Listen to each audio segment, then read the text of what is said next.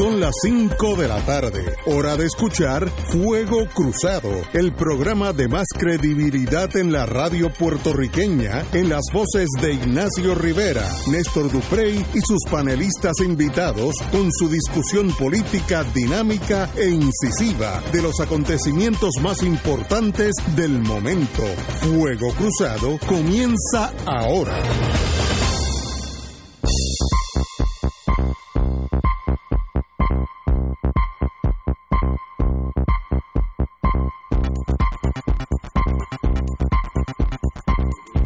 Muy buenas tardes amigos y amigas de Fuego Cruzado. Estamos aquí un día especial, hoy sí que es especial.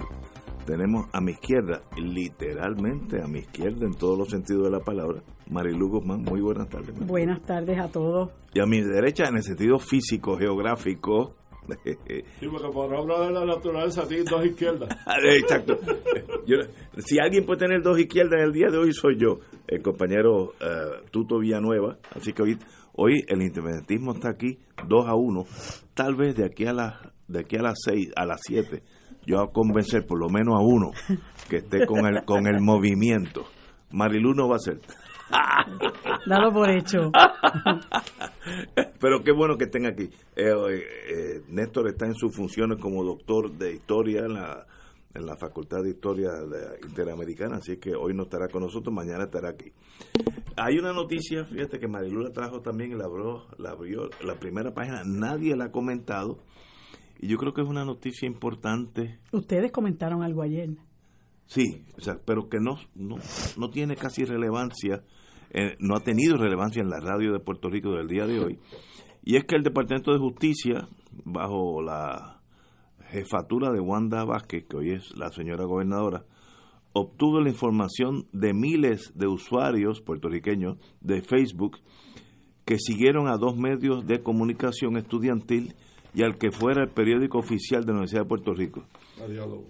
a diálogo. En una orden de registro y allanamiento a Facebook, el agente de crímenes ciber- cibernéticos de justicia, Luis Lasalle, pidió el 5 de mayo del año pasado, no, sí, del año, no, hace del 17, que la compañía multinacional les entregara la información relacionada con la página de Pulso Estudiantil, Diálogo y del Centro de Comunicación Estudiantil, incluyendo la interacción y los comentarios de sus seguidores. En otras palabras, si alguien contestaba, eh, respondía, pues la contestación, todo eso. La orden se dio luego que un grupo de universitarios irrumpió en una reunión de gobierno de la UPR en la que se discutía el aumento del costo de matrícula, etcétera, etcétera. Eh, yo creo que eso es un acto indebido, muy peligroso, porque es el rastreo, carpeteo electrónico, si es que ese término existe, es el- la vieja división de inteligencia buscando sobre aquellos puertorriqueños que no piensan como el establishment, en ese caso el gobierno de Roselló anterior. Un acto que hay que velarlo para que no se repita. Eso, si se obtiene una, un- una orden de judicial de registro, eh, ya eso es otra cosa.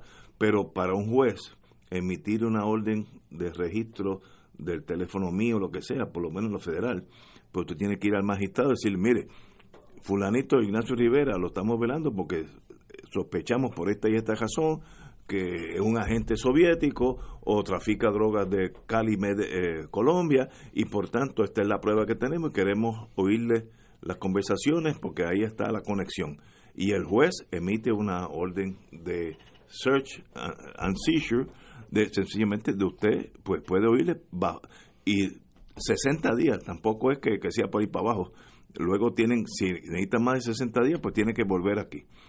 Esto fue como un tiro en la noche, algo reaccionando más bien emocional que otra cosa. Lo considero muy, muy negativo para el país. Esta práctica, la gobernadora ahora, Wanda Vázquez, la señora gobernadora, tiene que ponerle un coto y comandar una orden ejecutiva que no se haga con eso de ahí sobra. No, no se necesita legislar, no hay que dar discurso en la legislatura. Una orden está prohibido ir a Facebook así y buscar todos los que son miembros del PNP o todos los que son miembros del Partido Independentista, queremos escuchar de sus comunicaciones. Acto ilegal o por lo menos impropio. Compañero, compañero. Primero. No, No, usted, no? Ah, dele usted. usted como presidente del Colegio de Abogados tiene prioridad en estas cosas. déjeme decir Pero yo sé, estoy seguro que le, le- le han oído sus comunicaciones también. que llevo, sí, llevo dos días pensando en eso desde que lo leí y tengo que anticipar que no me sorprendió porque eh, la gente a veces tiene memoria corta, pero para las dos manifestaciones del primero de mayo que han ocurrido en Puerto Rico en el año 19, en el año 18 y, y probablemente en el 17, desde que la Junta llegó, y llegó ese personaje que se llamaba Héctor Pesquera. Eh, aquí, pol- era un policía. aquí se empezó de una vigilancia intensiva contra el sector independentista y contra sectores de la oposición política. Y no lo estoy diciendo yo por opinión, por eso digo lo de la memoria. Él dijo públicamente que él sabía quiénes iban a realizar actos en las manifestaciones que pudieran constituir delito. Y si dijo eso, la única manera de saberlo era que estaba interceptando comunicaciones de los que estaban organizando protestas, porque no podía ser que él, de la noche a la mañana, se hubiese convertido en el parapsicólogo internacional más eficiente que hayamos tenido en la jurisdicción norteamericana y en Latinoamérica. Pero además, eh, la bien ida, yo sé que, que esto Miguel respetó la amistad, pero yo digo la bien ida, José Emilia Rodríguez, dijo públicamente también, ustedes son nuestros mejores informantes. Y se lo dijo a los que protestaban. Y si le dijo eso, lo que le estaba diciendo es que estaban interceptando sus comunicaciones. Lo que ha ocurrido ahora es que se ha revelado que esto tuvo el aval del Departamento de Justicia y aquí se complican las cosas. Sin jugar al derecho, sin tratar de ser demasiado de técnico ni juridicista, hay importantes derechos constitucionales, si eso ocurrió, violados flagrantemente en esas actuaciones. El artículo, la sección, perdón, 1, 2, 4 y 7 de la Constitución de Puerto Rico del artículo 2 prohíben categóricamente interferir con la libertad de asociación, con la libertad de pensamiento, con la libertad de prensa y con la libertad de expresión. Algunos de esos derechos que están en nuestra Constitución están también protegidos explícitamente, especialmente el de la libertad de expresión de la enmienda 1 en la Constitución Federal. Y lo que correspondería si aquí hubiese un verdadero Estado de Derecho, que desgraciadamente no lo hay, como debiera de haberlo para hacerle alguna concesión a los que piensan que algo hay. No hay un verdadero Estado de Derecho, pero aquí debería de abrirse una investigación del propio Departamento de Justicia nuestro y del federal, de la unidad de eh, delitos civiles, ya eso es lo que puso en sindicatura la policía de Puerto Rico a raíz de los eventos ocurridos en el Capitolio y a raíz de que el Colegio de Abogados, primero que ninguna institución, hiciera aquí un informe en un, un término de 15 días denunciando esas violaciones habidas en el Capitolio en una de las protestas. Y vino aquí una unidad del Departamento de Justicia Federal que tiene que ver con los delitos civiles y abrió una investigación que culminó en el pleito que está abierto y la sindicatura que está abierta ante el juez Gustavo Gelpi. Eso mismo correspondería ahora, y yo voy más lejos. Siendo que la gobernadora era la secretaria de Justicia cuando eso pasó, si se actuara de manera profiláctica, tiene que sacar manos afuera absolutamente de eso. Tendría que buscar eh, que la actual secretaria de Justicia considerara ver si consigue dentro del departamento alguien con la libertad suficiente y los recursos para investigar eso y para ver si proceden referidos al FEI por violación de delitos. Y aún si no pasara nada de eso, si se pretendiera que se olvidara de eso y se mezclara con otros temas como el bono de Navidad, como las pensiones de los retirados o cualquier otra cosa, yo le recuerdo a nuestro pueblo que hay un caso del Tribunal Supremo que fue resuelto por el juez Rebollo, ya retirado en el Tribunal Supremo, que establece que los ciudadanos pueden llevar denuncias por derecho propio ante los jueces. No tienen que tener un agente de la policía o un investigador que someta el caso. Si una vez, porque estas cosas no se hacen a los locos. Estas cosas se hacen agotando remedios. Pero si una vez se invocaran remedios ante algunos de los organismos que yo he mencionado aquí, entonces tendrían que actuar las fuerzas de la sociedad civil, como son las escuelas de derecho, la Comisión de los Derechos Civiles, que está muy maltrecha porque le faltan miembros, no tiene recursos económicos y la propia ley no le da dientes para actuar y para conseguir remedios ejecutorios en el tribunal. Pero por lo menos algo tienen que decir, por lo menos alguna investigación tienen que abrir, al que sea con un abogado.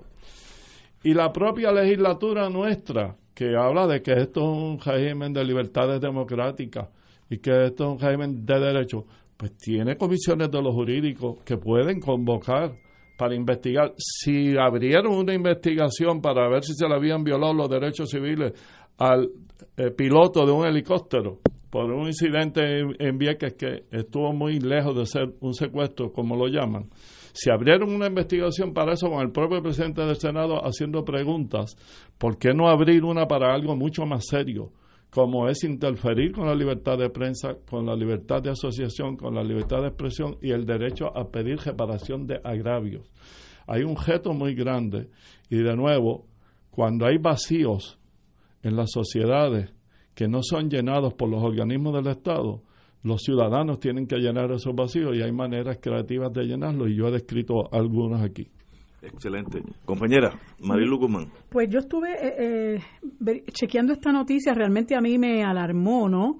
Eh, porque a pesar de que uno es consciente de esta situación del carpeteo, porque pues porque se ha movido en los círculos de lo que llaman la izquierda y las minorías y sabemos a lo que hemos estado expuestos algunos de nosotros y muchas otras personas, ¿verdad?, que conocemos. Eh, esta noticia pone de manifiesto, ¿verdad?, hasta qué punto es capaz de llegar al Estado en estos momentos donde ya eh, se ha puesto de manifiesto la ilegalidad de lo que es el carpeteo, ¿verdad? Lo que ocurrió en el caso eh, que, que, el querido amigo David Noriega eh, desató, ¿verdad? descubrió. Ajá. y, y eso nos dio información eh, eh, sorpresiva para muchos de nosotros, alarmante también de cómo operaba la división de inteligencia de la policía de Puerto Rico, este, muchos de los personajes que trabajaban allí y cómo se dedicaban a perseguir eh, y a carpetear, ¿verdad? Este, a llevar constancia de las actividades y archivos de las actividades de personas que eh, militaban en organizaciones que se llamaban de izquierda, organizaciones independentistas. Y esto surge como consecuencia de un caso eh, en la universidad cuando unos jóvenes irrumpen en una, en una reunión que tenía la entonces eh, presidenta de la universidad, de no muy grata recordación, Nivia Fernández creo que se llamaba. y hay que ver hasta qué punto llegó esto que se ha logrado a través de la División de Crímenes Cibernéticos de la Policía de llegar a las páginas digitales de estos eh, medios de prensa, Pulso Estudiantil, Diálogo y el Centro de Comunicación Estudiantil, que indudablemente son organizaciones no muy bien vistas por los eh, gobiernos del establishment. Eh, cabe decir que, que Diálogo fue víctima de un acoso eh, inmisericordia al punto de que primero se, se despidió a uno de sus directores y finalmente terminaron cerrándolo. Eh, porque, porque cuando no se eh, persigue de una manera, se persigue de otra, pero el objetivo es el mismo. Eh, leí de la, de la, de la noticia que la hoy gobernadora, quien entonces era secretaria de Justicia cuando se solicitó esta orden, ya dio por bueno todo lo ocurrido y es realmente pasmoso las expresiones que hace la gobernadora, toda una abogada, fiscal de 32 años, ex secretaria de Justicia, que diga que aquí todo se hizo de conformidad con la ley.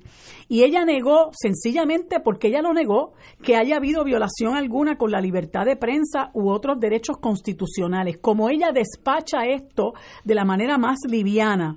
Y lo, lo, lo, más sorprendente es que ella diga que si el tribunal emitió la orden es porque determinó que procedía en derecho, como si los tribunales no cometieran injusticia, como si los tribunales no cometieran errores.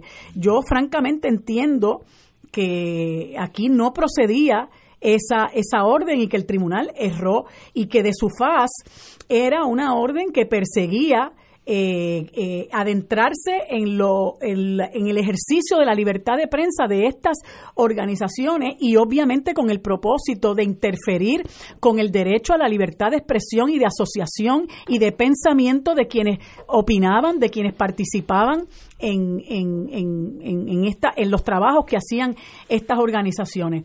Eh, el, el licenciado Denis Márquez eh, quien, a quien yo reconozco como, como una persona que se ha destacado eh, eh, muy agradablemente, muy positivamente en su función como representante, indicó que había presentado una resolución en la Cámara para investigar si la orden se hizo conforme a lo que exige la Constitución y además le escribió a la actual secretaria de Justicia en quien yo no tengo puestas mis esperanzas porque basta repasar la, las expresiones que hizo en su vista de confirmación y cómo acentuó eh, eh, su interés en procesar a personas que habían participado de las manifestaciones del, del movimiento Ricky Renuncia y muchos de ellos los llamó vándalos.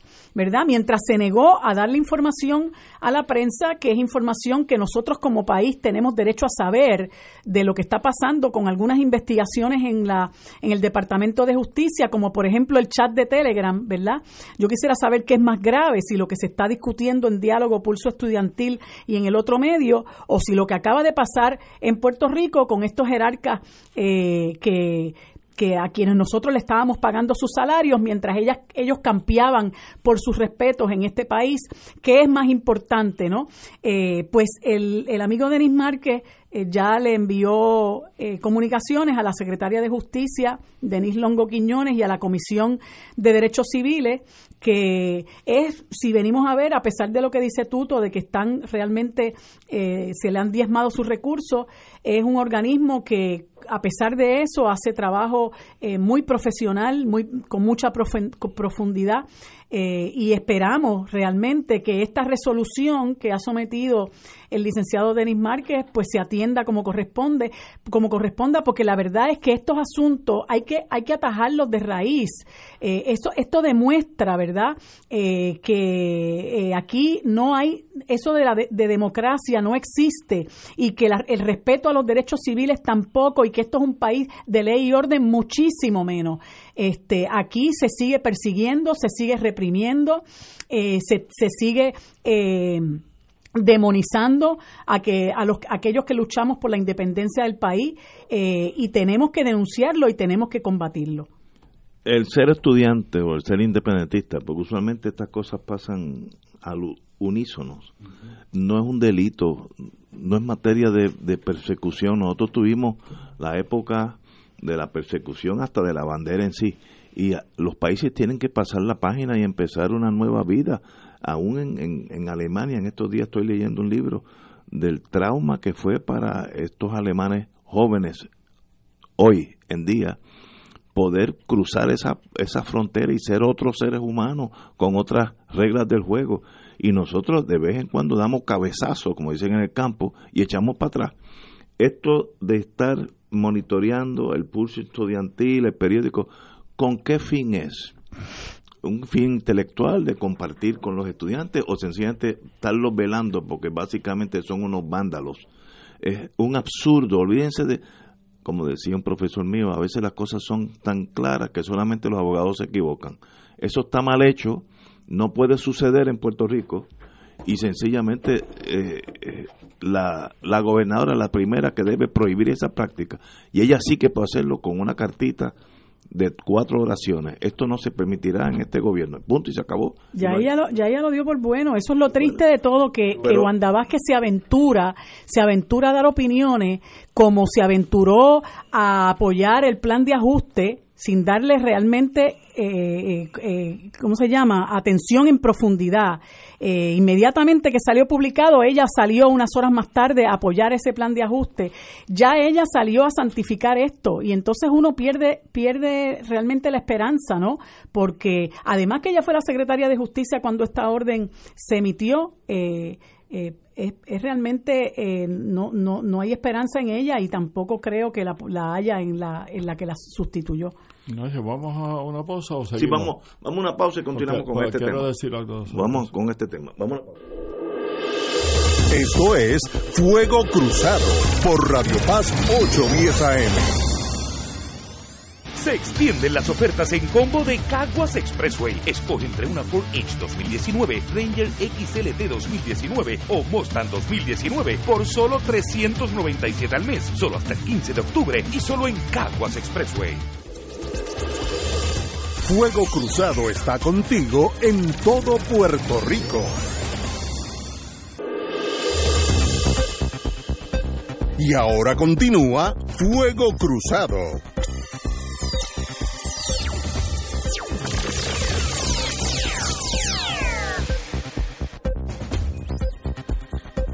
Regresamos amigos y amigas, estamos hablando del artículo que es muy importante, que el Departamento de Justicia registra las páginas de Facebook en torno al estudiantado mayormente de la UPR, etcétera, etcétera. Cosas que sencillamente nos recuerda aquella era de destruir todo aquello, demonizar el independentismo. Aquella era que creíamos pasada y ya está actualizada. Que yo pensaba que, que era cosa del pasado, pero ahora brincó de las carpetas a la cuestión electrónica. Es lo mismo. Está igual de mal hecho y no debe suceder. Compañero. Yo cuando leí eso y cuando me invitaron a estar hoy aquí, que pensé que probablemente eso iba a ser un tema, me puse a reflexionar haciendo un ejercicio tortuoso para mí, angustioso, pero necesario, que es ponerme en la cabeza de Wanda Vázquez, de Ricky José de Tomás Rivera Chats y de Carlos Johnny Méndez. Es decir, ponerme en la cabeza de los dirigentes estadistas que fueron electos para dirigir al país, salvo Wanda Vázquez, que ahora está eh, de gobernadora Polifor, pero era secretaria de Justicia nombrada por el gobernador electo cuando se empezó con esta eh, práctica de carpetear a los dirigentes estudiantiles y los medios periodísticos de esos dirigentes. Y yo pensaba, como estadista, ¿por qué yo haría eso? Si como estadista a mí me han dicho que Estados Unidos es un país de libertad, es un país democrático, que es ejemplo ante el mundo de lo que es el respeto por la constitución, por los, por los grupos disidentes, por el pensamiento minoritario, y que eh, es el modelo que le presentamos al mundo, contrario al modelo ruso o al modelo chino o al modelo en Latinoamérica de los países que ellos dicen que no son una democracia. Y yo creo que es por un malentendido sentido de lealtad a el país que es Estados Unidos pensando que mientras más complacientes ellos se porten con los Estados Unidos, con el gobierno de Estados Unidos y mientras más ellos le hagan el trabajo de solidificar la política de Estados Unidos a Puerto Rico, más posible va a ser en su día que les concedan la estabilidad por esa demostración de lealtad incondicional. Entonces, eh, eso tú lo tienes que unir a que el origen de esas prácticas que se están solidificando ahora, que yo pienso que nunca dejaron de existir, pero estaban latentes, es el surgimiento de la Junta de Control Fiscal cuando se decidió nombrar una Junta de Control Fiscal para venir a Puerto Rico a mandar por encima del gobernador electo y de la legislatura electa por el pueblo, las agencias de inteligencia de Estados Unidos, el National Security Council, el FBI, la CIA, tienen que haberse sentado a pensar cómo vamos a bregar con Puerto Rico cuando se genere reacción a las actuaciones inconstitucionales o antidemocráticas o autoritarias o económicamente perjudiciales para los intereses del pueblo de Puerto Rico, que va a tener que tomar esa Junta de Control Fiscal para cumplir su misión esencial en Puerto Rico, que es cobrar la deuda. Y eso no lo está diciendo Eduardo Villanueva, el independentista, eso lo ha dicho Arturo Cajión o José Cajión, como se llame, eh, tres palitos o cuatro palitos o cinco palitos, yo perdí la cuenta de los palitos. Eh, él lo ha dicho que para eso fue que la Junta de Control vino aquí para cobrar la deuda. Entonces, tiene que haberse empezado a pensar, va a haber focos de resistencia a eso, va a haber protesta. Cuando se afecten las pensiones, cuando se afecte el empleo de la gente que haya que despedir porque se reduzca personal, porque se le reduzca el presupuesto a las distintas agencias de gobierno, va a haber una reacción a eso, va a haber protestas en la calle, en la Universidad de Puerto Rico va a haber protestas, en los sindicatos va a haber protestas, en la prensa electrónica se va a difundir los planes de acción para combatir esos planes de la Junta de Control que van a tener que ser puestos en vigor por el gobernador de Puerto Rico y por las cámaras legislativas. Fíjate, Ignacio, que ahora se acaba de aprobar un impuesto de 8.5% a las pensiones que cedan de 1.200 dólares. ¿Y cuál es el requisito para que la juez Taylor Swain acepte ese impuesto? Pues que la legislatura legisle aprobando una ley que lo ponga en práctica. Por lo tanto, se necesitaba la cooperación del gobernador de Puerto Rico y de las cámaras legislativas para instrumentar esas políticas que son neoliberales y que son de, de, limitación de derechos económicos sustanciales del pueblo de Puerto Rico. Y entonces tenía que haber un plan para reprimir a los que protestaran. ¿Y tú sabes cuál ha sido el diseño, Ignacio? El diseño ha sido, convertamos las protestas en una obra de teatro. Es decir, que todo el que quiera protestar lo haga pacíficamente, tranquilamente, en las áreas designadas, terminen a las horas que designemos que se terminó el derecho al ejercicio de la libertad de asociación y de expresión y de protesta, y pues que todo el mundo se entretenga expresándose como si fuera un ejercicio de psiquiatría colectiva, de, de, de echar fuera las emociones, tener una catarsis pero sin que moleste al objeto de la protesta. Que no se molesten los miembros de la Junta, que no se moleste la policía de Puerto Rico que está eh, eh, aplicando las normas restrictivas de esos derechos constitucionales, que no se moleste a los legisladores que van a legislar para poner en práctica esas limitaciones de derechos de la Junta y esa eliminación de derechos adquiridos.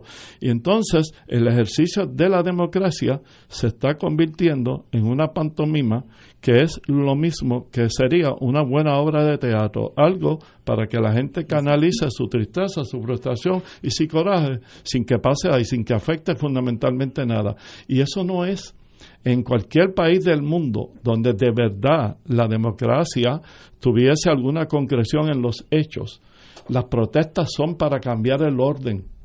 Las protestas son para cambiar normas que son injustas, que son opresivas.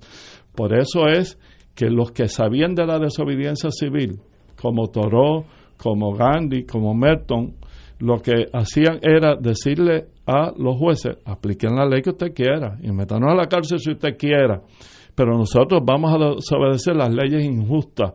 Y eso lo decían hasta los grandes teólogos de la liberación, eso es lo que decía Monseñor Antilio Pajilla continuamente. ¿Por qué? Pues porque cuando un Estado pierde la legitimidad moral sobre su gobernado, se ve obligado a cambiar las leyes que provocaron que perdiera la legitimidad moral. Y entonces es que la protesta tendría efecto. Fíjate que no estoy hablando de rebeliones armadas, que incluso hasta los papas, Juan XXIII y Pío XII, decían que había el concepto de guerra justa que lo que quiere decir es la violencia es inaceptable a menos que se cierren todos los caminos que harían posible que las normas éticas se pongan en práctica. Y eso lo decían hasta, hasta los papas, como te digo yo, y lo tienen países incluso en sus constituciones y en sus leyes. Nosotros no queremos tener relaciones con otros países por la vía violenta, pero si nos tratan de quitar nuestro territorio, si atentan contra nuestra soberanía, si la vida de nuestra población está en peligro, nosotros en defensa propia vamos a tener que usar violencia para eh, defender a ese territorio, a esa soberanía y a esa población. Pues esto es lo mismo. Aquí le pidieron lealtad a esas instituciones supuestamente democráticas de nuestro pueblo y la lealtad fue tan lejos como empezar a interferir comunicaciones electrónicas y el ejercicio del periodismo electrónico, que era el que estos jóvenes tenían, y el, y el periódico Diálogo. Entonces, la gobernadora lo trata de curar diciendo, aquí una juez aprobó una orden, pues que la gobernadora es abogada. Eh, y estudió en una escuela de derecho reconocida y aprobó una reválida y hizo un juramento sobre una Biblia de decir que iba a respetar los derechos constitucionales. Ella tiene que saber que las decisiones de los jueces son revisables, que son apelables, que si son contrarias a la ley o a la moral o al orden público, tienen que ser anulables también. Lo que diga un juez, no estamos en un Estado teocrático, los jueces no son aquí representantes del Vaticano, ni son representantes del concilio de iglesias evangélicas del mundo, son seres de carne y hueso, que a veces aciertan, a veces tienen media razón y medio se equivocan, y a veces se equivocan rotundamente. Por eso es que hay un sistema de separación de y hay recursos apelativos y hay maneras de cuestionar decisiones de burócratas que a veces también lo que hacen es leer la ley literalmente sin pensar en sus consecuencias. Fíjate tú que hay toda una discusión precisamente sobre el concepto de independencia judicial. ¿Por qué? Porque los jueces son nombrados por, por un político que es el Poder Ejecutivo y confirmados por poderes políticos que es el Senado y empiezan por el municipal y todos aspiran a ser superior y después de superior a ser juez del apelativo y después si le da un chance a ser juez del Supremo. Y ese sistema de escalamiento, muchas veces basados en la lealtad al Estado y, al, y a la manera en que se aplica el derecho en Puerto Rico, es más poderoso que el sentido de justicia en algunos jueces. Así que esto es mucho más complejo que lo que cualquiera pueda Tiene mucho pensar. Que ver con la independencia judicial Claro sí. posteriormente. Pero es que yo creo que, eh, digo, no puedo discrepar de ustedes dos, pero yo creo que... Si puede. No, no, no. Estamos diciendo, Estamos- que tiene derecho constitucional. estamos, estamos de acuerdo en lo que están hablando, pero yo creo que a- a- por encima de ese análisis jurídico está el análisis de ser gobernador de un país, del presidente de una nación. El Estado quiere que los estudiantes de la Universidad de Puerto Rico o la que sea sean monitoreados básicamente por la policía del Estado. ¿Por qué? ¿Por qué moni- no monitorean el grupo estadista radical ultraderechista? Si es que me estoy inventando un grupo. Ah, No, que no no. existe. De, de posiblemente exista. Sí, sí. Pero ¿por qué no lo monitorean? Porque es del establishment. Esto no, no presentan un reto, por tanto, estos son amigos. Ahora, esto hay que velarlo. Esa es la lealtad que te dije. Pues- pues tú la no puedes, no. malentendida, Es que- pero- creyendo que con eso se acerca Eso- más a la estadidad. Eso no es ser un país de primer orden en el mundo. Eso es otro, otro país más con los defectos de las dictaduras pequeñas.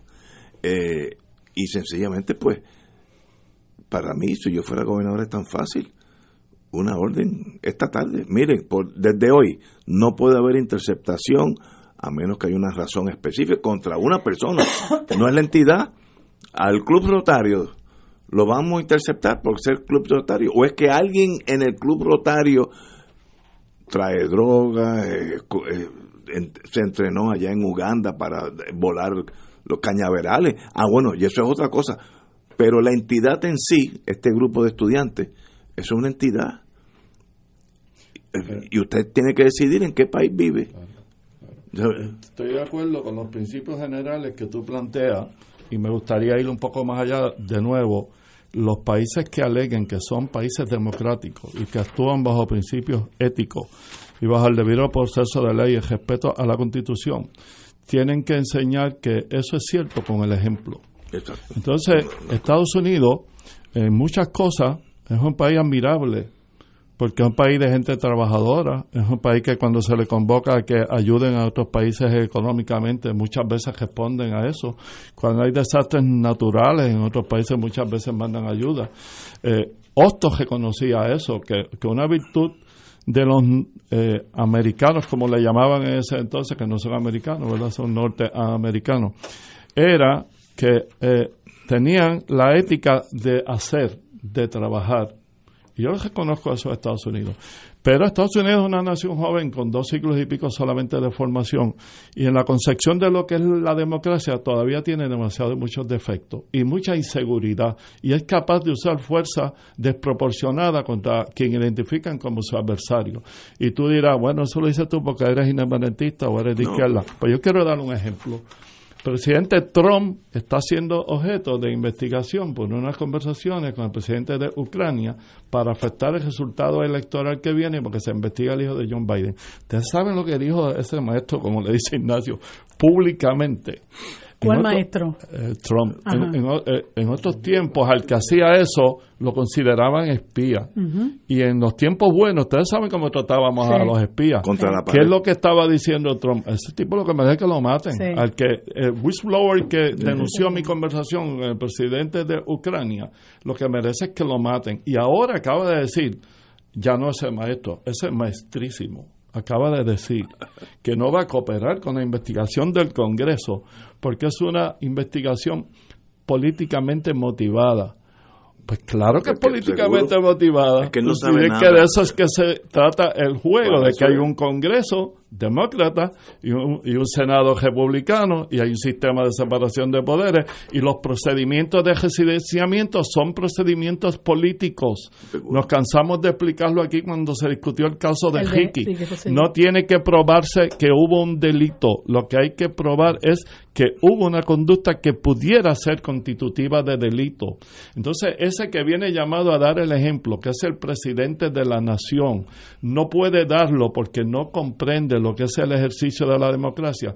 ¿Cómo entonces unos alcahuetitos de octavo orden en su colonia en el Caribe van a entender que interferir con periódicos electrónicos, que vigilar estudiantes por razón de su ideología o de su pensamiento o de la asociación en la que están es inconstitucional, es ilegal y es hasta delito en alguna de la, de la legislación tanto federal como estatal y entonces no puede haber un funcionario en Puerto Rico que atienda ese problema de manera responsable si lo resuelve en 15 minutos.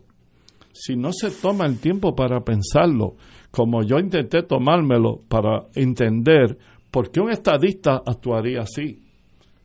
porque, porque actuaría así buscando el aval y la buena voluntad y la simpatía de sus jefes y los están utilizando contra su pueblo. Fíjate lo que está ocurriendo, Ignacio, el contrasentido de una tergiversación de las lealtades más elementales que tiene que tener un puertorriqueño o una puertorriqueña, que cuando se esté usando la ley y el poder del Estado para sojuzgar al pueblo, para quitarle derechos, para condenarlo a la pobreza, al sufrimiento, al hambre, como está ocurriendo con nuestros pensionados y con los estudiantes de la Universidad de Puerto Rico, que está la noticia ahí de que para pagar matrícula tienen que dejar de comer o no tienen dónde dormir adecuadamente. Cuando eso pase, la lealtad de cualquier puertorriqueño aquí tenía que estar con los puertorriqueños y no con el poder federal. Eso es obvio uno no tiene que ser seguidor de los malos principios. Para mí, el presidente de Estados Unidos no tiene la capacidad de gobernar nada, ni su propia vida, y mucho menos una nación, y, una nación que tiene 11.000 bombas atómicas, una cosa despampanante el poder que tienen. No puede, no tiene la capacidad. Ahora, ¿qué uno hace con ese, esa realidad que va a estar ahí hasta el 20 por lo menos? Pues mire, uno tiene que dar el ejemplo. Y uno tiene que ser superior a él.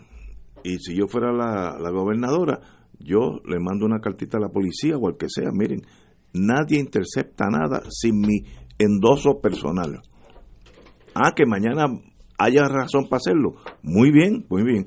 Eh, déjame ver. Pero eso de, de, del carpeteo electrónico, que ya lo vi nacer, si no se le pone coto, pues nadie usará el, electrónicamente nada porque saben que la policía lo está velando. Si usted es independentista o, estudiante, que la policía lo pone en el mismo bonche. Porque si es de derecha, no se preocupe que usted puede decir lo que usted quiera, eso no es problema. Las cosas no son así. Ah, que Trump piensa así, pero es que yo soy superior a Trump. Yo soy gobernador de Puerto Rico y yo doy el ejemplo por encima de él. Así es que se hacen los hombres de Estado. No es, no es- Las mujeres o la mujer en este caso. Sí. Es- sí. Bueno, pues las primarias son en diciembre, Ignacio, estás a tiempo para postular. El problema es, y si gano, deja eso. Tenemos que ir a una pausa, amigo. Fuego Cruzado está contigo en todo Puerto Rico.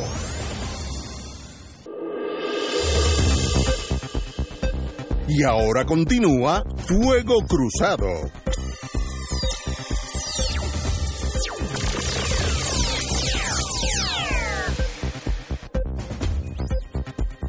Amigos y amigas, regresamos a Fuego Cruzado.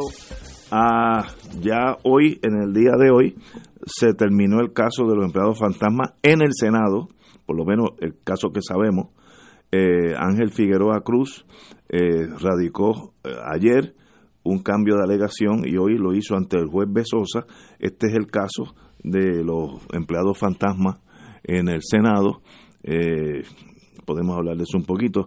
Eh, ya se habían declarado culpables los, el ex contratista Isoel Sánchez y su pareja Crystal Rob- Robles de Baez. Eh, fraude electrónico, robo de identidad, lavado de dinero y otros delitos relacionados a corrupción, delitos federales. Eh, eso termina esa, ese, esa acusación, ese indictment, porque eran los tres acusados. Así que ya, borrón y cuenta nueva, habían citado, iban a citar al presidente del Senado, pero ya no es, ya no es eh, necesario, porque el caso que se iba a ver, si estoy hablando de memoria, el 16 de octubre, pues ya finalizó. Eh, en la Cámara sigue la investigación, todavía no han surgido acusaciones, si es que van a surgir, eh, y sencillamente pues es algo que uno tiene que... Yo me sorprendo lo naive, lo ingenuo que es el ser humano, pensar las cosas como están, y esa práctica que es de hace 60 años que yo estoy caminando por las esquinas del mundo, los empleados fantasmas es casi folclórico en Puerto Rico, folclórico. Y alguien piensa que puede tener empleados fantasmas y el FBI no se va a enterar. Ah, Para mí eso es lo más fascinante, de verdad. Ustedes piensan que si yo soy el senador A, pues yo le digo al senador B, el Provost Marshall, mira, tú, tú me le das trabajo a fulanita y a su vez yo le doy fulano a tu fulanita o fulanito, como sea. Y, y eso pues, no tiene ni que venir acá, eso son pues eh, eh, el poder que tengo pues me permite eso. ¿Ustedes creen que de verdad hoy en día se puede hacer eso y pensar que nada va a pasar? A mí lo fascinante es qué inocencia o qué enajenación en la- donde viven nuestros políticos y hay más y hay- esa investigación sigue ya terminó el la primera ronda del senado ya terminó por ahí hay ot- otro que salió en la prensa hoy pero esos son meramente alegaciones de la prensa que el exalcalde de Yauco también está siendo investigado por empleados fantasma fantasma es hay de dos tipos fantasma el que no existe que eso había en educación en aquellos tiempos nefastos de Fajardo y su gente.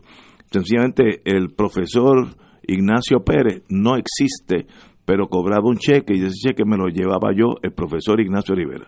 Eso, el profesor no existe.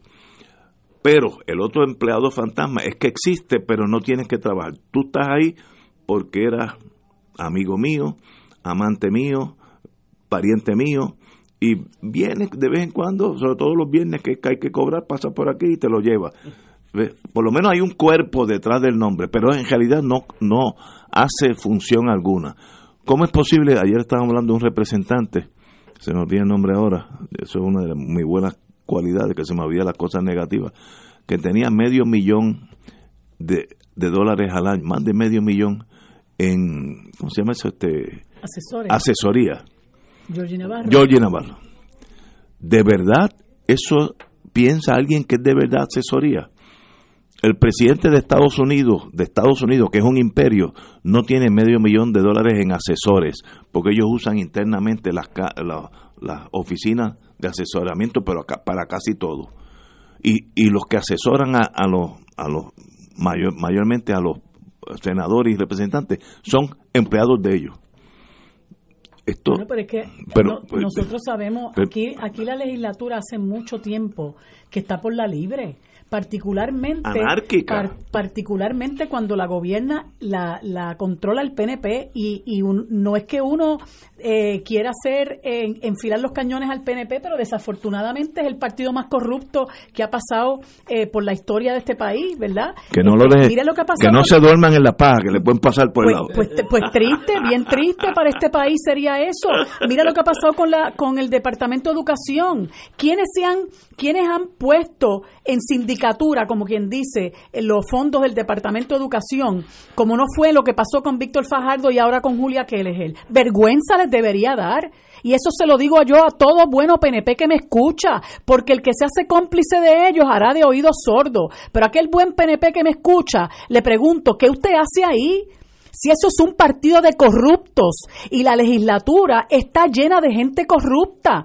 Mire lo que acaba de decir como se expresa ese presidente del Senado, que hoy lo hizo contra un eh, periodista, eh, animador, contra Jay Fonseca, que vergüenza le debería dar, que yo digo, ¿qué diría Luis Ferré? Que también fue presidente del Senado, y yo estoy totalmente convencida que jamás en la vida se hubiera expresado así de nadie que le hiciera una crítica. Y eso que Luis Ferré no es santo de mi devoción, pero las cosas como son, ¿verdad? Como dice eh, el profesor en la otra estación. Eh, y lo que tienen ahora mismo en la legislatura es un saqueo un saqueo de fondos públicos. Ahí se acabó el empleo público para convertirlo en contratación de asesores. Entonces a veces uno dice, hay legisladores que tienen tantos asesores que uno no sabe ni por qué son legisladores, porque tienen tantos asesores que entonces usted no sabe nada. Y entonces el mismo, el mismo Rivera Chats, ya lo hemos discutido aquí antes, tiene oficinas, sucursales del Senado de Puerto Rico en algunos pueblos de la isla para venir a emplear políticos derrotados y el hijo y el pariente y el hermano, el tío, el sobrino y el esposo de la otra y del otro. Eso, eso es Vox Populi, lo sabemos todo. Y lo de los empleados fantasmas, bueno, pues eh, eh, procesaron a estas tres personas. ¿Y qué dijo Rivera Chats? Se llenó la boca diciendo que, que eso era totalmente eh, improcedente, que allí no había delito. Y lo citaron de testigo de la fiscalía y en, un abrir y cerrar de ojos este señor eh, cambió su, su alegación y se hizo culpable. Los otros dos en un abrir y cerrar de ojos también se declararon culpables. Y el presidente del Senado, del, de la Cámara, él reparte el presupuesto para que otros legisladores contraten gente. O sea, lo que hay es un descaro. Georgie Navarro, a, contratando parientes de otros legisladores. O sea, lo que hay es un descaro y no se zafa tampoco el, la, administración anterior, porque ya vimos lo que pasó con, con el que era presidente de la Cámara, Pereyó, y el caso de, de Anaudi Hernández, ¿verdad? Cómo eh, había que darle un contrato a esta persona eh, por un un cuadro telefónico que nunca funcionó y de ahí todos los tentáculos que, que, que surgieron, pero el problema es la impunidad. El problema es que aquí nadie paga por nada. Surgen todos estos escándalos y nadie paga. Y una de las que tiene una gran responsabilidad es la que hoy mismo nos está gobernando una persona que da su aval para que haya carpeteo electrónico y tan pronto eso se descubre, que debería saber mínimamente, como secretaria de justicia que fue, debería saber mínimamente que eso es una violación a derechos civiles inconstitucionales de la gente en este país. Y lo primero que hace, no solamente que avala que se busque esa orden, sino que cuando se descubre, la justifica con los comentarios que ya hemos discutido eh, Tuto y yo aquí y llega al desatino de decir que si un tribunal lo concedió es porque procedía en derecho por Dios, ¿verdad?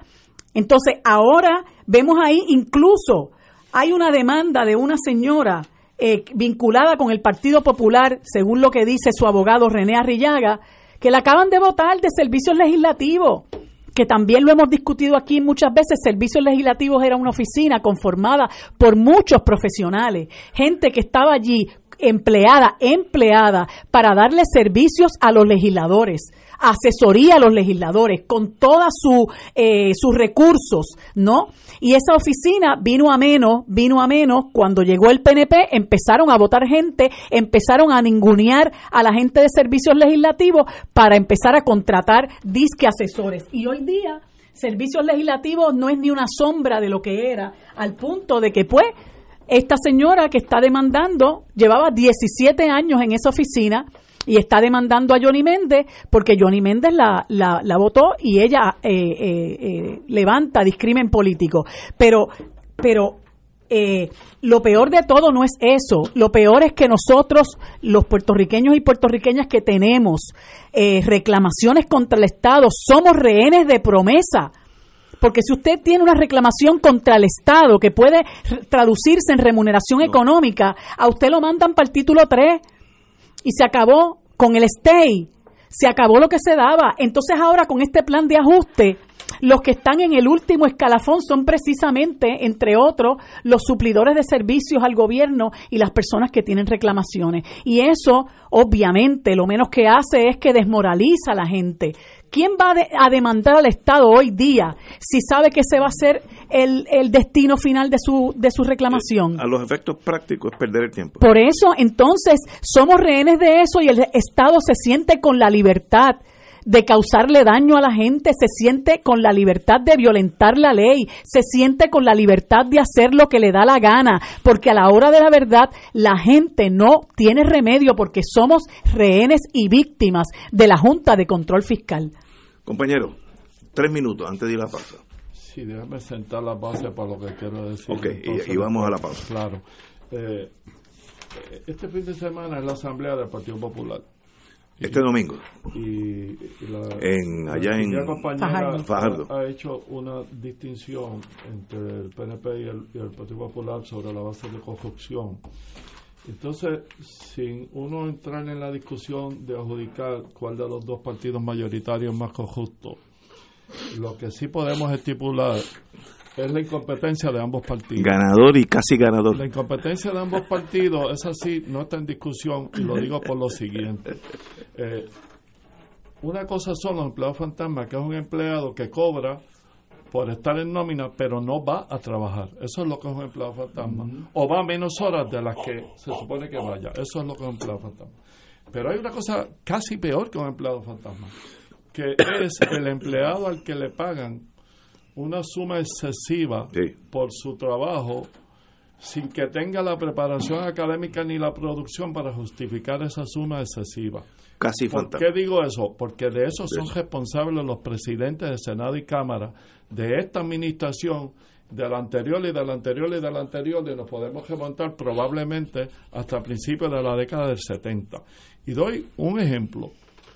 Tú sabes lo que se gana un abogado que tiene que estudiar siete años y pasar una reválida, o un médico en un hospital que trabaje eh, X cantidad de tiempo se ganan un promedio más o menos de 5 mil dólares mensuales y muchas veces trabajan 200 horas mensuales a menos de 50 dólares la hora.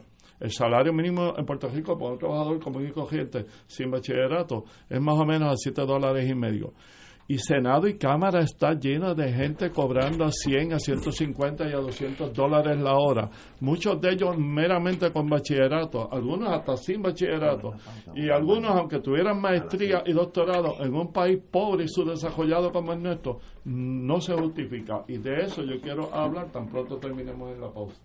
Vamos a una pausa, amigo. Fuego Cruzado está contigo en todo Puerto Rico.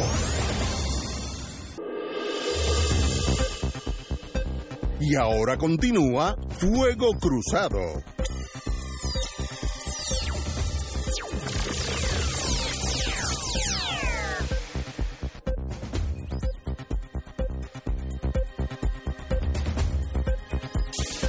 Regresamos, amigas y amigas, a Fuego Cruzado. Como tocamos el tema del Partido Popular, vamos al Partido Popular.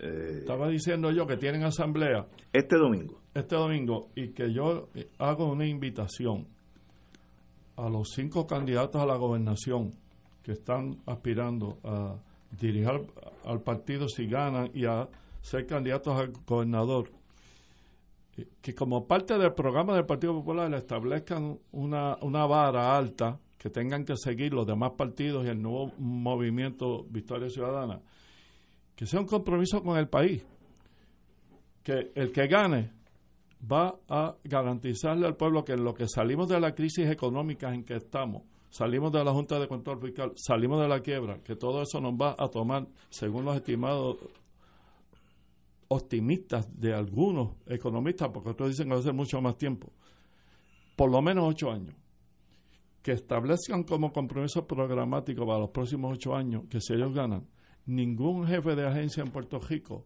va a tener un salario mayor a 100 mil dólares que no es poca cosa, porque aquí la gente vive con 7.50 a la hora y con 6.50 a la hora, y los maestros viven con 1.800 pesos, y los abogados de asistencia legal viven con 5.000, y los médicos en los hospitales se matan trabajando y, y, tampoco se ganan más de 6 o 7.000 pesos haciendo horas extras. Pues yo estoy diciendo, todos los jefes de agencia que tienen beneficios marginales, no más de 100 mil pesos para ninguno de ellos, todos lo mismo, hasta que salgamos de la crisis. Y en Senado y Cámara, los presidentes de Senado y Cámara que salgan van a garantizarle al país que ningún asesor, ni por sí ni en grupo, de corporación ni de ningún invento que se hagan, va a ganar a más de 50 pesos la hora. Yo saqué aquí la cuenta.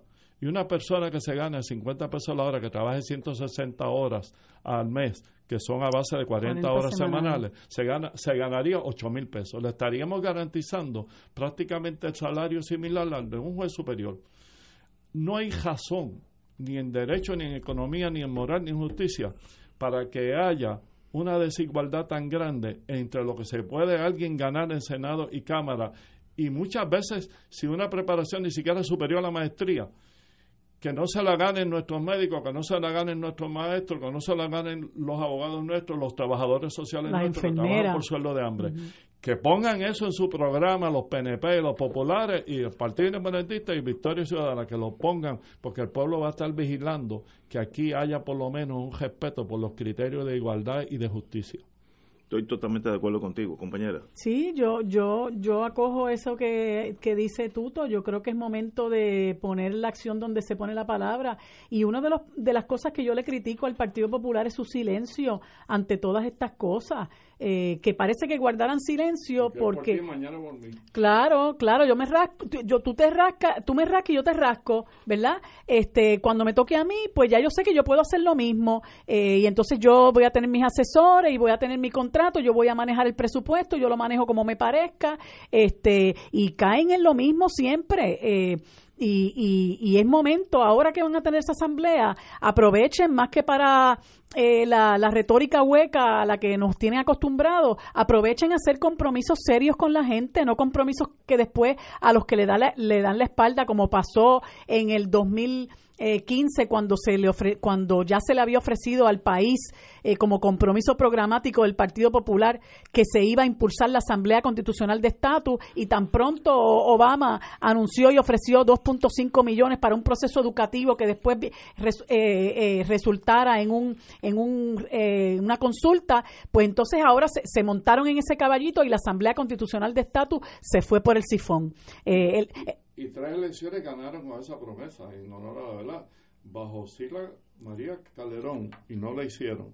Bajo Aníbal Acevedo Vilá, y no la hicieron. Y bajo el gobernador García Padilla, y no la hicieron. Y, van para la cuarta proponiendo lo mismo, pescando votos independentistas. La Asamblea Constitucional de Estatus se ha convertido en la zanahoria que se le ofrecen a los independentistas, sin olvidar luego que tiene que haber un palo para caerle a palo cuando no se lo puedan dar. Y eso no puede ser. No nos podemos dejar seguir engañando con ese cuento de que el estatus lo vamos a atender bajo una asamblea constitucional de estatus. Si no hay asamblea constitucional de estatus, tiene que haber otra cosa. Pero tiene que haber una exigencia al que sea próximo presidente o presidenta de los Estados Unidos y al Congreso para que dejen la charlatanería esa de que como ustedes no se ponen de acuerdo, cuando se pongan de acuerdo me vienen a ver. No, porque las relaciones de los dos y la relación está afectando a los dos países, a los Estados Unidos y a Puerto Rico. Y esta es como las relaciones de sadomasoquismo.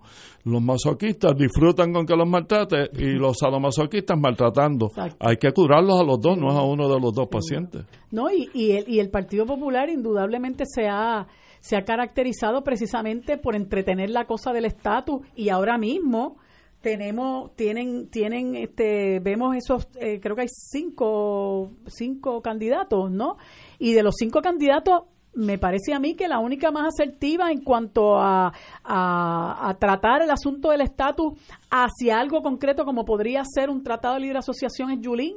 Eh, estuvo aquí hace una semana y pico y él pues entiende que hay que trabajar con el asunto de la cláusula territorial, pero no hay duda de que eh, me parece que nos quedamos un poco como que en la superficie, este, pero no podemos seguir poniendo la carreta al frente de los bueyes y decir que primero hay que resolver el asunto económico y que hay que trabajar con el desarrollo económico y después bregamos con el estatus, porque esa ha sido usualmente, eso ha, esa ha sido la, la, el norte del Partido Popular, bregar con el supuesto desarrollo económico y a la altura del 2000 19, Puerto Rico está en una bancarrota, Puerto Rico está casi en un 48% de personas viviendo bajo el nivel de pobreza y entonces seguimos eh, eh, soñando con pajaritos Ignacio, Yo que estoy un poco confundido contigo ahora, ¿tú apoyas el territorio incorporado o no lo apoyo? Si es una escalera hacia la estadía, sí. ¿Y cómo sabría si la es? No, no lo sé.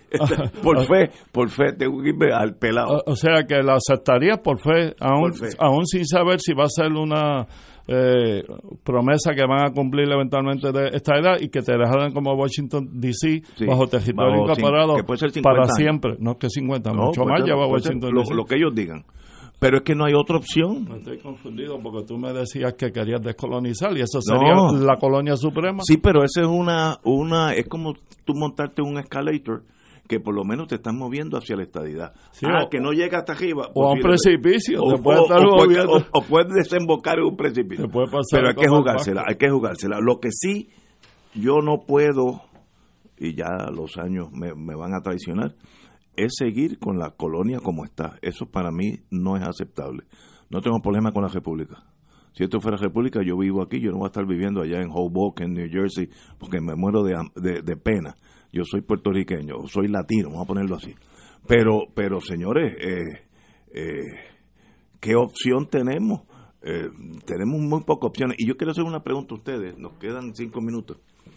Ustedes hablan mucho, y también a lo afiega Gallizá, y mucha gente no entiende qué es una asamblea constitucional de estatus. ¿Qué es ese animal? Eso es un plebiscito. O sea, no, que no, todo, el mundo es abogado. Bueno, el que sabe lo que es una asamblea constitucional de estatus, de verdad, digo el que sabe. Y los que no sabemos. No, no, por eso, pero voy a tratar de explicar para los que no sabemos.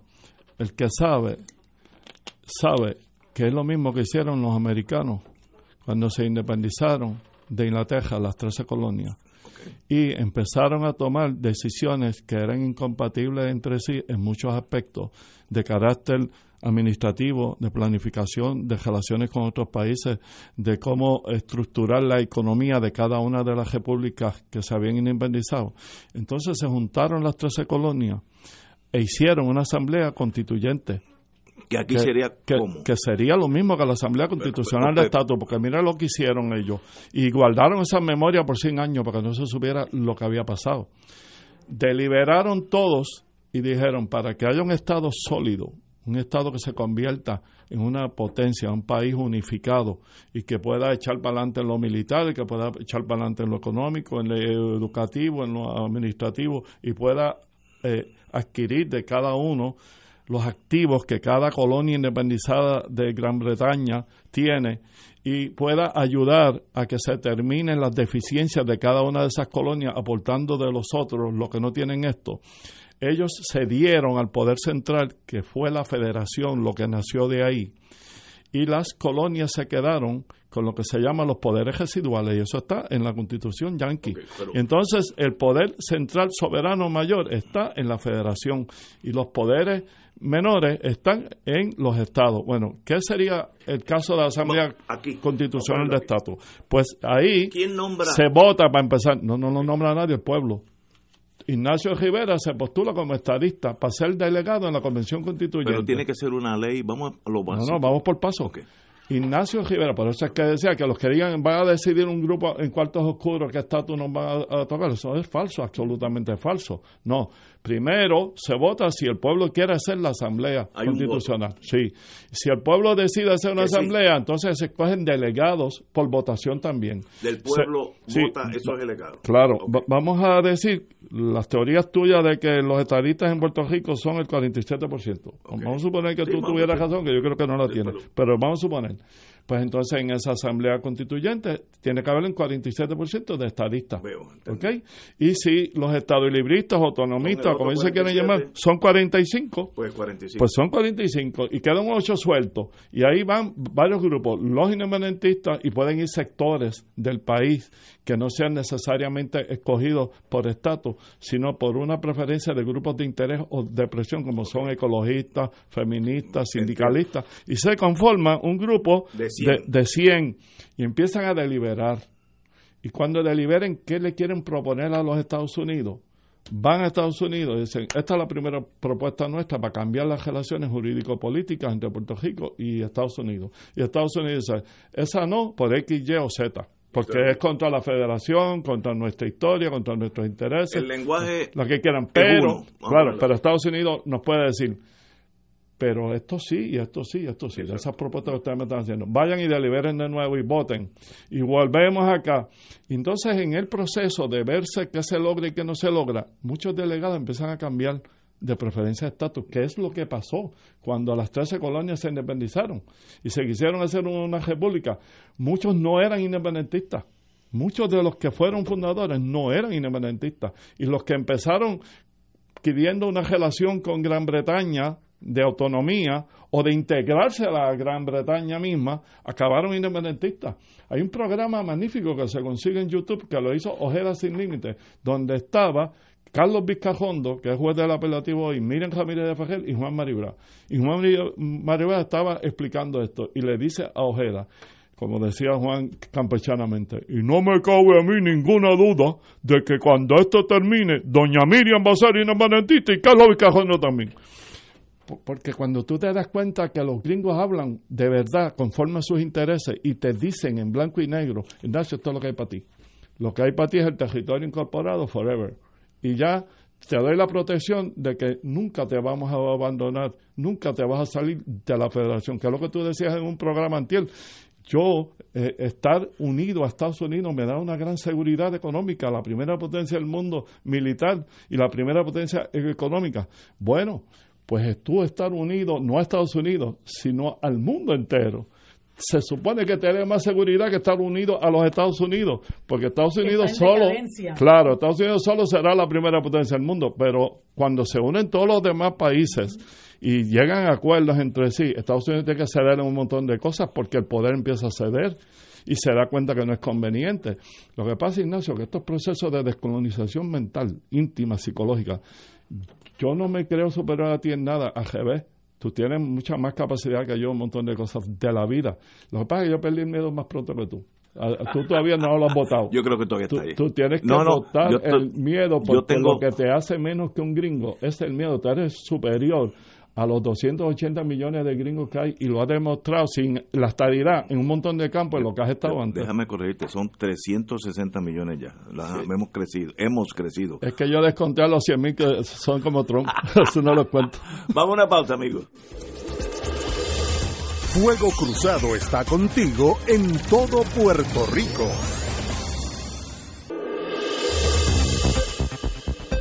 Y ahora continúa Fuego Cruzado.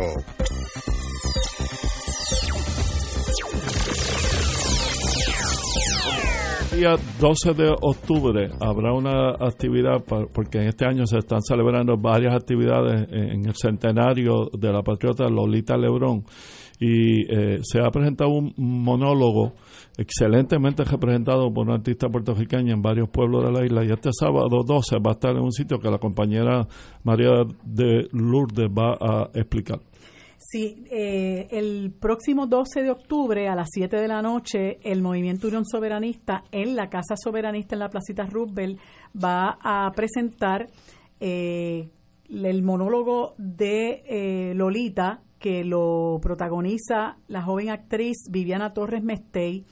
Eso va a ser el próximo sábado a las 7 de la noche. Es una forma de nosotros, eh, como movimiento soberanista, rendir homenaje a nuestra heroína nacionalista Lolita Lebrón, que cumple su centenario en este año y no todas las actividades que se hagan no serán suficientes para nosotros rendir homenaje a esta mujer tan valiosa, a esta gran patriota de las que nos tenemos que sentir orgullosos, de los que realmente eh, pues entregaron eh, vida, libertad y hacienda por la libertad de nuestro país. Entonces quería aprovechar y me excusan que lo estoy haciendo un poquito tarde porque el MUS tiene ahora mismo un taller muy interesante eh, que tiene que ver con eh, las redes de poder que se llevan a cabo, que se, que se crean y que culminan en todos estos esquemas de corrupción que nosotros estamos viendo que se dan hace muchísimos años. Este taller lo da el doctor Illaris Ríos, que es profesor de, de Relaciones Laborales de la Universidad de Puerto Rico. Comenzó a las 6 de la tarde, pero tienen tiempo para llegar porque vamos a estar ahí hasta las 9 de la noche. Es un taller que eh, me indican los que han estado que es muy interesante y que les ayuda a entender cómo, ¿verdad?, se crean estos esquemas que culminan en el problema tan terrible de la corrupción que está experimentando nuestro país.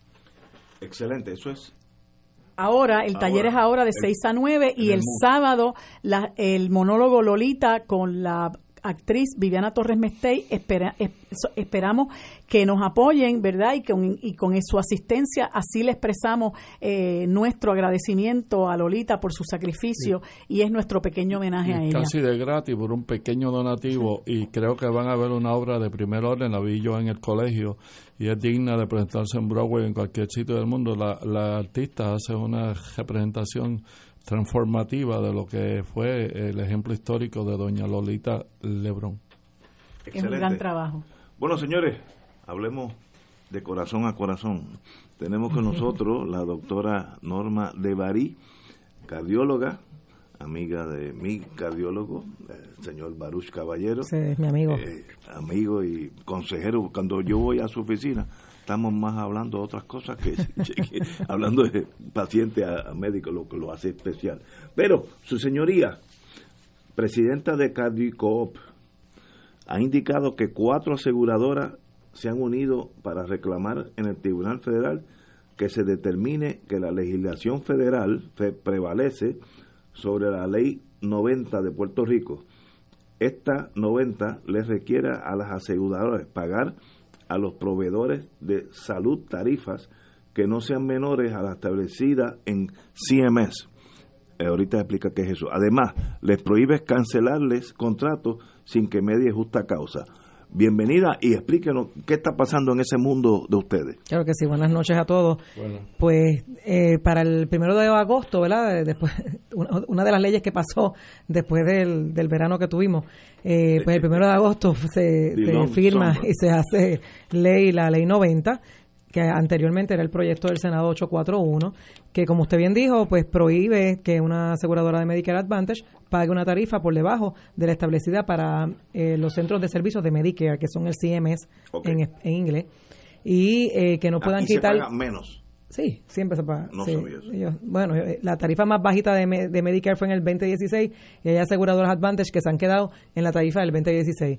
A partir del 2016 hubo un aumento en la tarifa de Medicare porque nos aumentaron de los tres componentes de con que se con que se calcula lo, que van a pagar, pues uno de los componentes que era lo que nos costaba a nosotros nuestro trabajo, pues eso lo subieron un poquito y eso pasó en el 2016 y en el 2019 pues no ha pasado nada.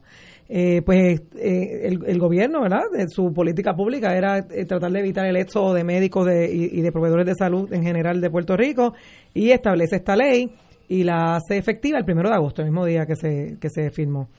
el primero de agosto se supone que pasará eso. El 20 de septiembre el comisionado de seguro hace una normativa a, la, a los planes Advantage para decirles, mire, ya está esta ley y tienen que cumplirla.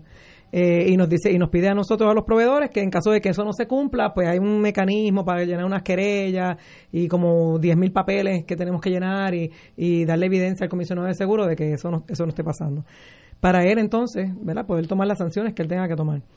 Pues ahí esas cuatro aseguradoras eh, tienen una asociación de Medicare Advantage y fueron al Tribunal Federal y dijeron que no, que ellos lo regula la ley federal y que aquí hay un conflicto, un campo ocupado y que Puerto Rico no puede legislar para, para establecer tarifas. Ellos quieren seguir pagando menos. Claro, como están pagando hasta ahora. Pero nosotros, pues obviamente, estamos en contra de esa posición y lo que estamos eh, diciendo es que ellas están incumpliendo, por no decir que están violando la ley desde el día primero de agosto impunemente, ¿verdad? Llevan dos meses y medio eh, diciendo que no la van a pagar y que pues la ley en Puerto Rico pues eh, para ellos no para ellos no eso no importa por eso están en el Tribunal Federal ellos están en el Tribunal Federal, eh, hicieron la demanda al, a la Secretaría de Justicia y al Comisionado de Seguro, y ahora estamos en, nosotros pues en espera, número uno, que el Comisionado de Seguro eh, y la Secretaría de Justicia eh, rápidamente contesten esta, esta, esta, esta demanda y que usen y nos pueden usar a todas las asociaciones de, de proveedores de salud como amigos de la Corte, pues nosotros obviamente vamos a defender esta ley hasta el final. Lo segundo es que tiene que, para nosotros es importantísimo que él haga una auditoría de estas aseguradoras, porque con la auditoría, más todas las querellas que él debe tener en su poder. ¿Quién es él? El comisionado de seguros. Pues obviamente él va, se va a dar cuenta de las que están incumpliendo y las que están violando la ley desde el primero de agosto. Así que, y entonces estamos eh, pidiendo que las sanciones que se le den a estas compañías, pues sean unas sanciones que ¿verdad? que las hagan pensar o repensar si van a seguir violando la ley o no, porque a las sanciones que, por ejemplo, ACES le ha dado a las aseguradoras hoy día, eh, por poner un ejemplo, a Triple S le pusieron una sanción de 90 mil dólares, pero se está ganando 600 millones con Vital, pues 90 mil pesos, ¿dónde, dónde, ¿dónde, te hago el cheque? ¿Dónde? Dime cuándo, la, toma, te doy la firma, pon tú la cantidad, ¿entiendes? Eso no puede ser, tiene que, tiene que haber, no puede seguir la impunidad en el país, ¿verdad? Eso los médicos se siguen yendo, se están cerrando laboratorios, están cerrando farmacias. El país, esta, esta población es una población vulnerable, son los adultos mayores, son la gente que tienen discapacidades y esto no puede ser, no puede seguir ocurriendo. Nosotros tenemos en, ¿verdad? La ponencia que hizo la que es hoy gobernadora, que, era secretaria de Justicia cuando esto era un proyecto, donde claramente ella evaluó el proyecto y dice que no hay menoscabo a las, a, a las cláusulas contractuales y que un gobierno en base a una crisis, ¿verdad? Como la que ha habido aquí, como la que hay en la crisis de salud, sí puede tomar este tipo de legislación y ella la avaló completamente. Así que yo espero que ella, ahora que es gobernadora, pues también eh, imparta justicia, ¿sabe? Que también le diga a la Secretaría de Justicia que haga esto lo más pronto posible. Esa es una de las cosas que estamos pidiendo. Y hoy día, pues, no sé si ustedes... Los reclamos son en el comisionado de... En la comisionado y, justicia, las dos. Ah, comisionado debe poner las sanciones y, decir, y, obligar a estas personas a cumplir con la ley, ¿verdad? Porque es lo mínimo que uno puede esperar de, la, de, que, la, de que la gente cumpla la ley, ¿verdad? En una sociedad de ley y orden como es esta. Y lo otro es que contesten la demanda lo, lo más pronto posible, porque si no esto se va a seguir dilatando. Pero claramente está que hasta que no se adjudique por un tribunal si están si ellos están en lo correcto o no, la ley sigue vigente y ellos la tienen que seguir cumpliendo y tienen que seguir pagando este aumento. Se podría demandarlos a ellos para cobrar lo que no le han pagado, porque la ley está vigente. La ley está vigente, seguro. Nosotros lo que esperamos es que el comisionado de seguro se ponga los, pantalones en su sitio y, la haga cumplir. Eso es exactamente lo que nosotros queremos. Y, y pensamos que esta población, hoy día, yo no sé si usted que tiene el periódico aquí, ha visto quizás 500 anuncios de, de, los Medicare Advantage, donde la gente ahora tiene que decidir si su tarjeta de salud le da servicio de plomería o electricidad, o le arreglan una, una ventana o una cerradura, o a algunos le van a pagar la compra, algunos le van a pagar la luz, el agua, a los que cualifiquen. Y entonces yo pienso que una tarjeta de salud no es para eso. Una tarjeta de salud es para que para que te cubran unas buenas medicinas, para que te cubran tus médicos, tus laboratorios y tus farmacias. Yo creo que que eso es lo que debe hacer un plan de salud. Y eso se ha desvirtuado completamente cuando usted ve anuncios que, que una, una electricidad. Se puede usar parte para, para, unos alimentos y parte para sacar dinero. esto se ha desvirtuado completamente. Y, y, se han reunido ustedes con la secretaria de Justicia ahora, que es nueva? Con quien nos reunimos fue con el comisionado de seguros, justo un poco antes de que mandara la normativa nos reunimos, entonces él, mandó esa, esa normativa y de, y de, la normativa del 20 de septiembre al 2 de octubre, ellas ponen la demanda a nivel federal. Y no están pagando la, según la ley 90. No, no, no, y hay dos de ellas que por escrito pusieron que no la van a pagar porque ellos son fieles seguidores de la ley federal. Así que. hasta el pico, hasta el pico, como diríamos allá en La Habana. bueno, lo que pasa es que eso, eso son, son eh, eh, compañías sumamente poderosas y tienen tentáculos en todos los lugares, en los medios de comunicación, en la legislatura, en el ejecutivo. Eh, y se mueven eh, y compran, ¿verdad? Eh, ah. compran legisladores y compran ejecutivos que pudieran hacer algo y, y pues no hacen nada precisamente porque porque el poder que ellos ejercen es, demasiado grande. Es, que en Estados Unidos, por tanto, recae aquí. Hay que tomar un, una decisión que no la veo en el horizonte. La salud no puede ser un negocio. Si tú partes de esa premisa, de ahí en adelante estás equivocado. Porque el negocio, mientras más rápido tú te mueras, mejor para la compañía de seguro. O sea, es inverso al, al buen, eh, la, buena medicina. Entonces, eso es, yo sé que tocar eso y tocar la ley de armas en Estados Unidos es algo que está tan intrínseco en esa sociedad que no se va a tocar. Pero si uno va a Europa, desde que aterriza en Europa, usted está protegido, como lo hace España, Italia, y no sé. Claro. Pero, pero, definitivamente Puerto Rico se tiene que mover a otro modelo. Sí, e, ese modelo de negocio no funciona. Eso no va a funcionar. Igual que la, la, transportación pública no puede estar orientada a hacer dinero para dar transportación pública. Son, son unos servicios tan básicos y la medicina es la más importante de todas, porque sin eso no hay, no hay vida, ¿no? Claro, claro, y usted ha visto que las noticias dicen, esta, estas compañías, aún en la crisis después de María, siguieron haciendo dinero. Ahora mismo yo vi de la, de, la página del comisionado de seguro lo, el, el income neto de estas tres aseguradoras de las cuatro que hay Advantage fueron sobre 100 millones. O sea que no estamos hablando de compañías que han tenido eh, pérdidas o que tienen pérdidas con este, sistema, con pues, este pues doctora de Barí, de más estar que usted está en nuestro corazón, literalmente usted está aquí en ese mundo y cuente con Fuego Cruzado en, Gracias en esta ley justa que es la ley 90. Claro que sí. Señores, vámonos a pausa, amigos. Fuego Cruzado está contigo en todo Puerto Rico.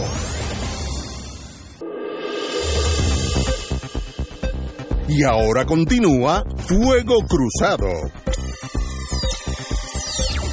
Federales, federales están exentos del hackeo. Acabo que sí, a todos los abogados federales acaban de mandar una notificación.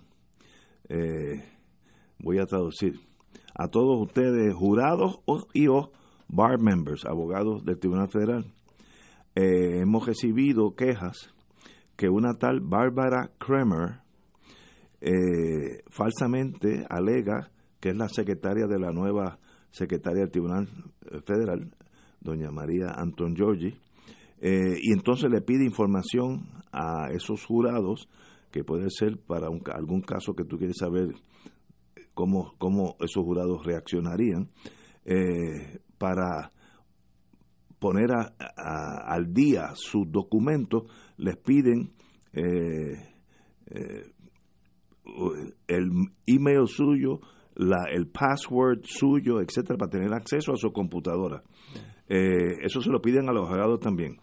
Dice la parte de prensa del Tribunal Federal, estos emails son fraudulentos y no tienen nada que ver con la, con la Corte Federal.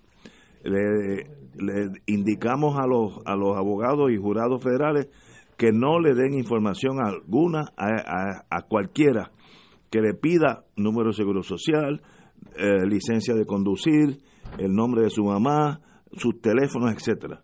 Si esto es para, lo, para la Secretaría Federal, imagínense lo que doña Yuya puede recibir allá en su casa en el monte de, del Guilarte, que como norma no conteste nada que usted no conozca.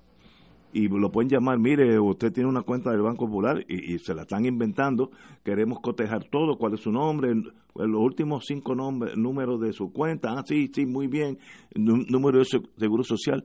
No le dé nada a nadie, ni por teléfono, ni por email. Y esto está llegando, ahora mismo salió eh, press release del Tribunal Federal a los jurados federales y a los a los abogados federales. Así que cuidado que el tumbólogo está por ahí. Ah, Dios sabe para qué están buscando esa información. Para nada bueno es. Este, así que cuidado. Y como norma, no le dé el seguro social ni a su hijo que lo llame desde Hoboken, New Jersey. Tampoco se lo da. Eh, porque eh, para qué él lo necesita etcétera, etcétera. Eh, y hay mucha gente que viven, yo tuve un caso hace muchos años de eso, había un señor aquí que estuvo hasta preso antes y luego se dedicó a, y hacía 500 llamadas al día. Y de esas 500, una o dos caían, que es mucho trabajo pero uno o dos al día, pues puedes hacer tus 100 pesos aquí, 200 allá, etcétera. Le vacía una cuenta a Doña Yuya por aquí de 800 pesos. Dos al día, hacía unas 500 llamadas. Desde que se amanecía estaba llamando números sin saber, al, azar. Eso, imagínate, eso fue hace 20 años, imagínate ahora con la tecnología como debe estar. Así que nunca se da el seguro social, nunca. Eso fíjate qué fácil es recordarlo nunca usted tiene que darle el password eh, de su cuenta de tweet a nadie. Y, así, pues ya usted está al otro lado, pero dos de cada 500 van a caer, desgraciadamente, o vamos a caer. Bueno, continuamos con Fuego Cruzado. Oye, esto tal vez a ti te interese. Vía libre a la cooperativa. Eh, hay visto bueno de don Carlos Johnny Méndez está dispuesto a evaluar una medida para entonces efectuar, hacer una cooperativa de lanchas para el desastre de Vieques y Culebra. Yo estoy dispuesto a jugármela. Creo que eso peor no puede ser, porque si se pone peor, pues, pues las lanchas se quedan en puerto y no salen y una cooperativa sería un, una forma muy novel, valiente, tiene que ser bien administrada, no puede haber favoritismo político, pero vamos a partir de esas premisas. ¿Y por qué no jugársela? Eh, que funcione como un negocio privado, una cooperativa. En Puerto Rico muchas cooperativas han, han sido muy, muy triunfantes porque están en manos, básicamente la psicología es como si fuera una empresa privada.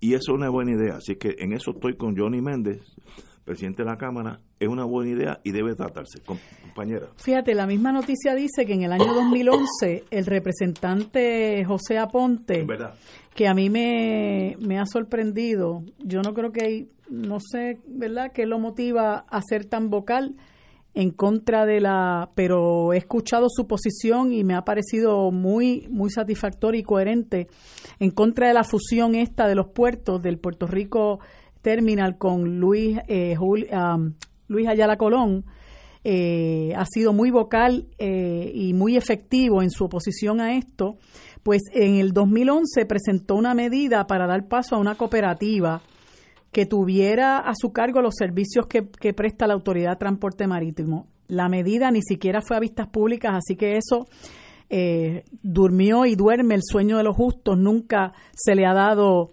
seguimiento y yo creo que la situación es tan crítica porque aquí ni gobiernos populares ni gobiernos del PNP le han dado la importancia que amerita el asunto de la transportación pública de los y transportación marítima de los viequenses y culebrenses que para ellos es un servicio esencial porque sin eso no pueden ir a, estudiar, a trabajar, a sus citas médicas, a sus tratamientos, eh, recibir muchos otros servicios que también son indispensables.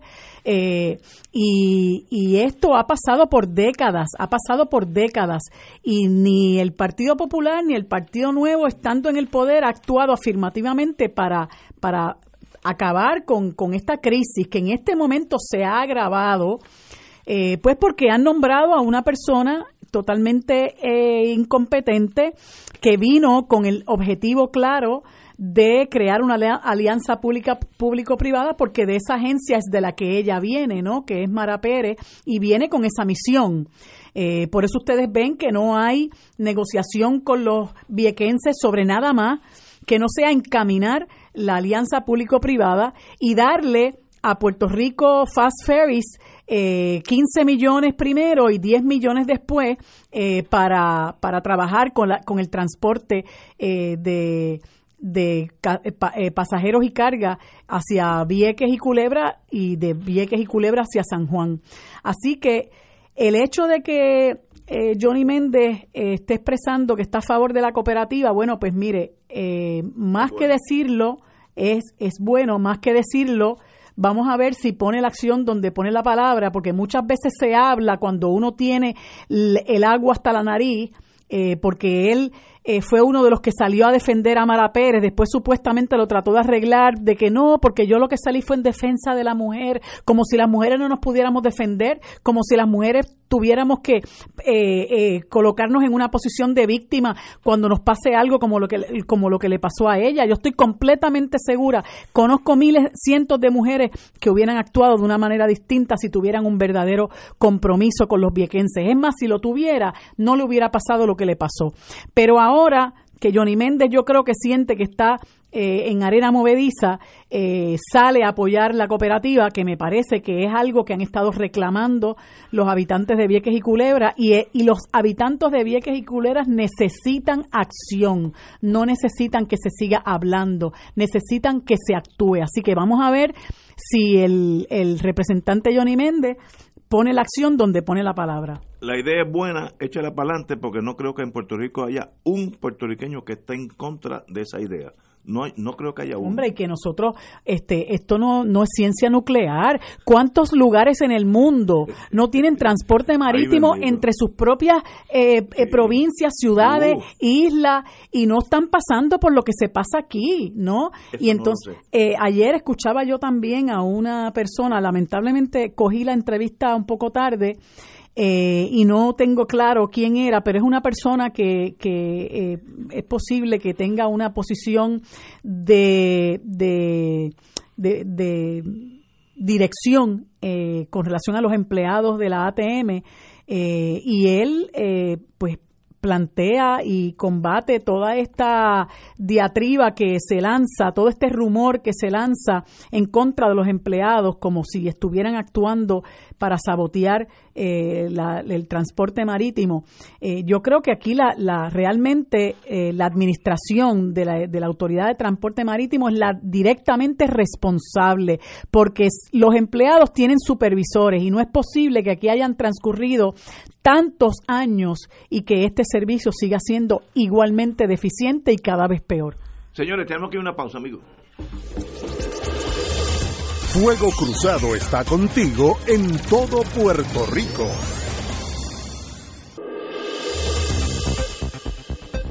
Y ahora continúa Fuego Cruzado.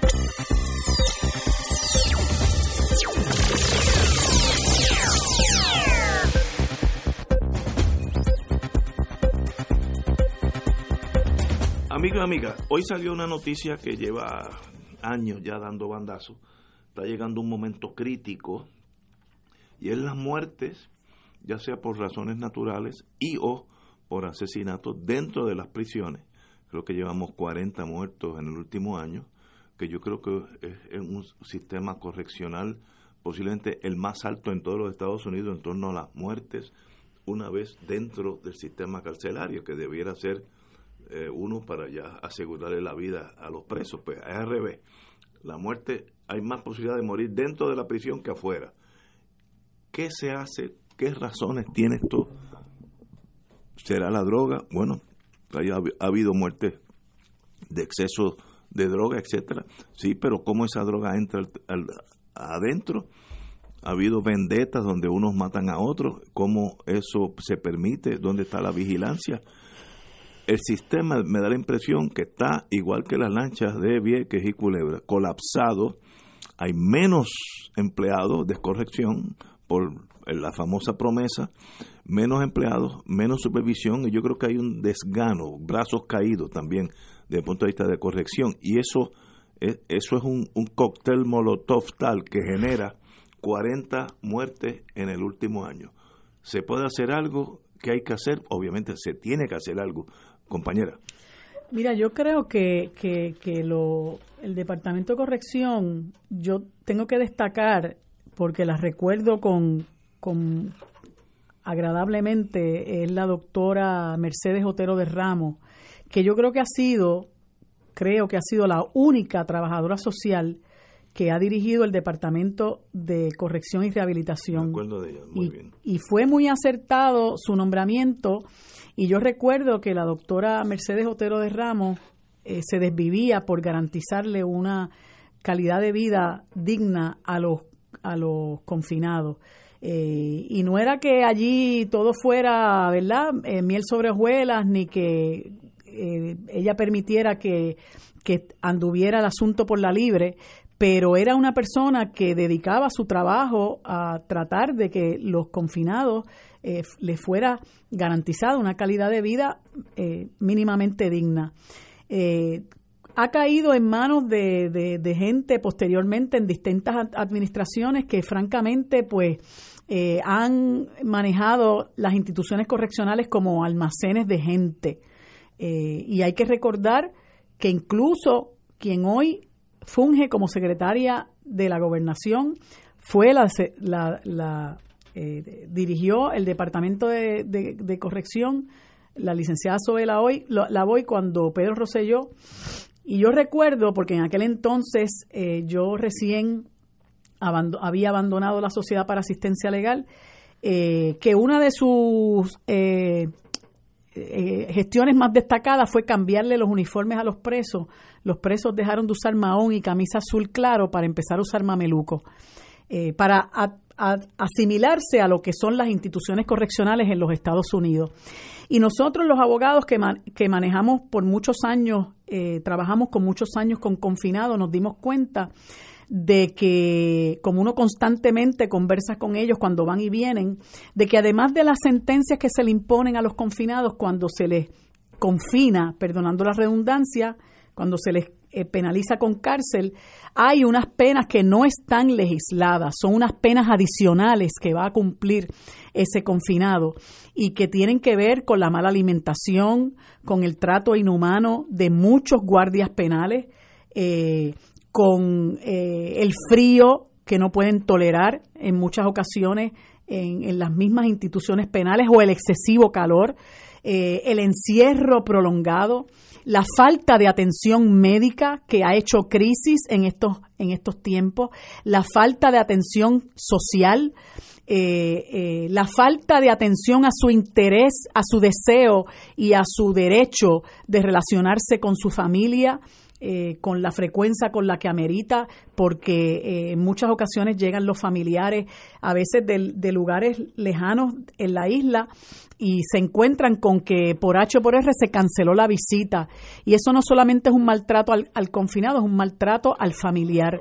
Y muchas cosas, la falta de recreación, la falta de oficio, eh, todas estas cosas son penas no legisladas, cosas que van a sufrir los confinados y las confinadas que dan al traste con lo que deberías, con lo que es el norte de, de las instituciones carcelarias y, y, de y de la y de la eh, las sentencias de cárcel que es que los confinados y las confinadas se rehabiliten porque son personas que posteriormente van a salir a la libre comunidad. Hay algunos que no van a salir pero aún así esos también tienen derecho a rehabilitarse aunque queden se queden por el resto de sus días en la en las instituciones. Pero aquellas personas y sobre todo nosotros tenemos muchos jóvenes eh, me atrevería a decir que más del 70% de los confinados son gente joven y son personas que van a cumplir sentencia eh, y luego de cumplirla o, habiendo recibido la libertad bajo palabra